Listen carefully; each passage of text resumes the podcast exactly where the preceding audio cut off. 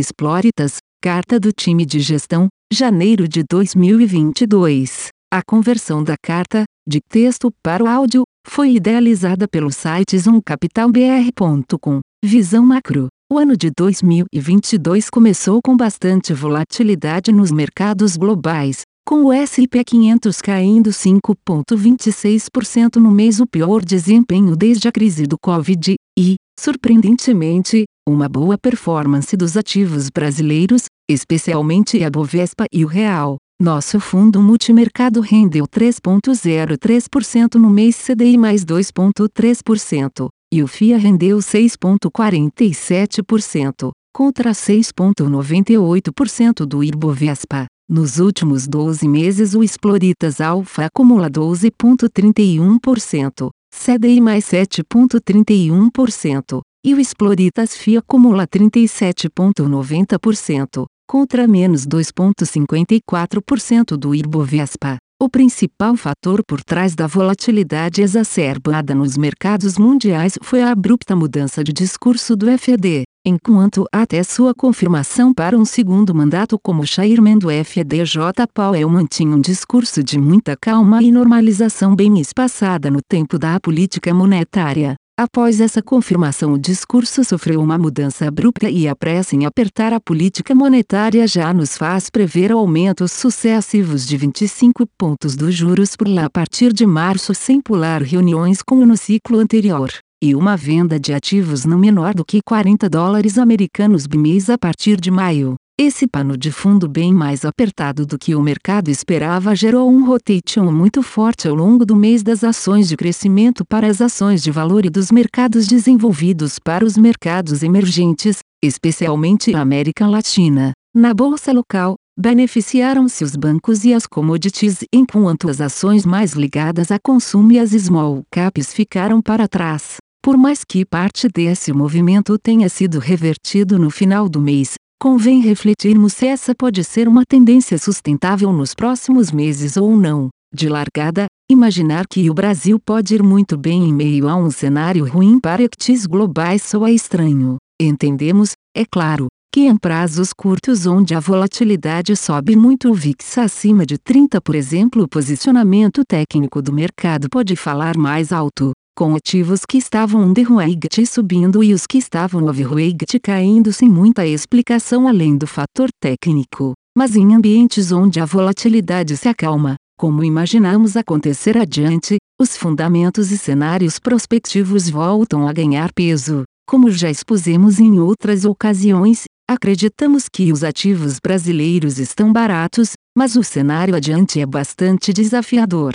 Temos uma provável recessão pela frente, inflação alta e uma eleição onde o candidato líder das pesquisas segue mandando mensagens bastante ruins para o mercado, reversão de reforma trabalhista, fim do teto de gastos, fim das privatizações, entre outros. Portanto, seguimos sendo bastante seletivos no estoque picking local, sem posição líquida comprada relevante e aproveitando oportunidades no mercado de juros que nos parecem atrativas em ambiente de recessão. Convém questionarmos, porém, estamos mesmo diante de um cenário ruim para equities globais adiante. É inegável que a política monetária ultra expansiva dos países desenvolvidos, em especial do FED, beneficiou enormemente as bolsas desenvolvidas e que a retirada mais rápida desses estímulos gera muita preocupação. Sem a ajuda da taxa de desconto baixa, teria de haver um crescimento muito sólido e sustentável de earnings para segurar o preço das ações dos mercados desenvolvidos nos valuations elevados em que se encontram,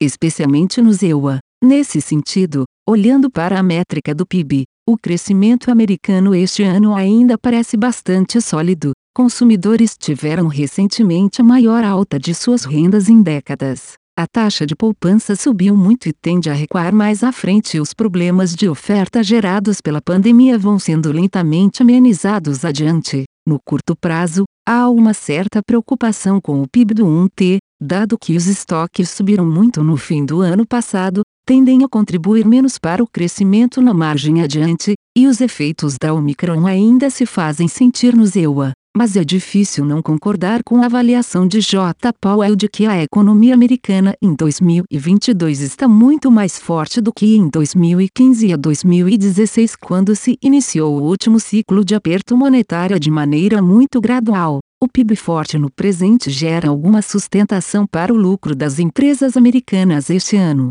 Olhando para 2023 em diante, porém, o cenário de crescimento do ZEUA fica mais turvo e a capacidade das empresas de continuar gerando crescimentos elevados de lucros tende a ser mais questionada, conforme os efeitos do aperto monetário se façam presentes sem uma contrapartida relevante da política fiscal. Esse quadro também tende a segurar o juro longo americano, que chegou a cair durante os dois últimos ciclos de aperto monetário no ZEUA, 2004 e 2016, e, não fosse a redução do balanço do FED esperada para os próximos meses, poderia cair novamente este ano. Aliás, é inclusive esse comportamento benigno da Treasury de 10 anos que permite ao FED reverter parcialmente as políticas agressivas de QE adotadas recentemente, mas isso deve ser feito com muito cuidado para se evitar aumentos muito fortes da curva que causem uma recessão. Na ponta curta da curva americana,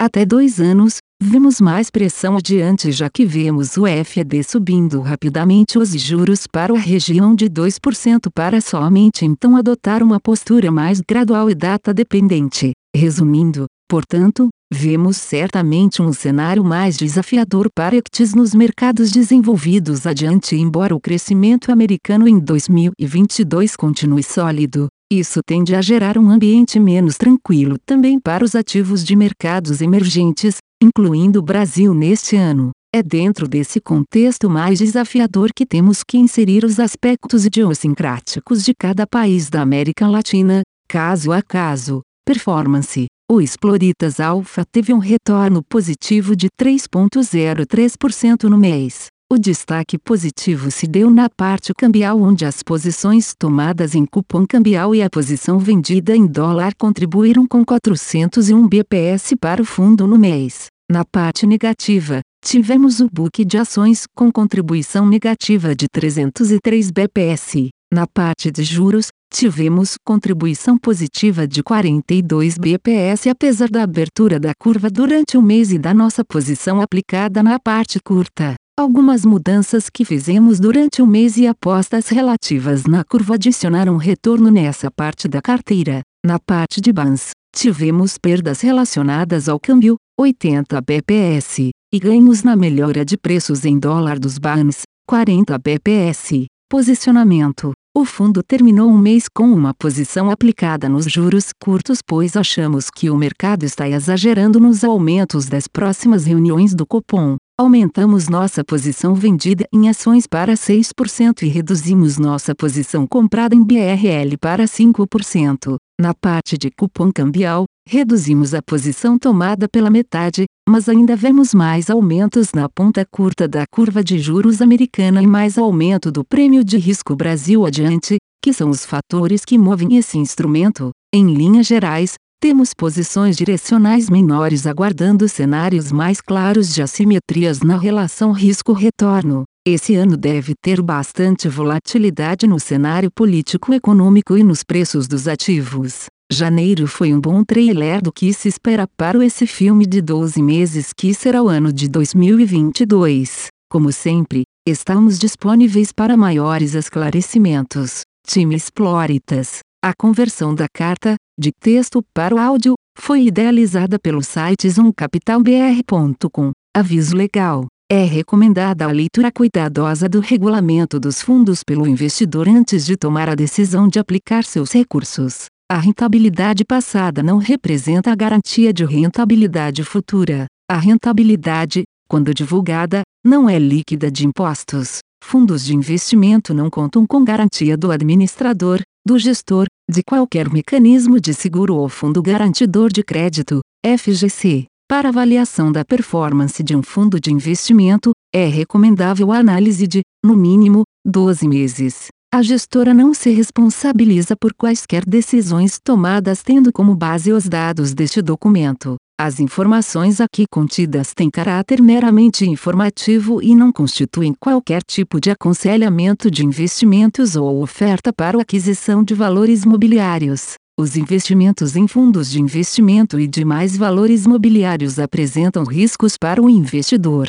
Os fundos de ações com renda variável podem estar expostos a significativa concentração em ativos de poucos emissores, com os riscos daí decorrentes.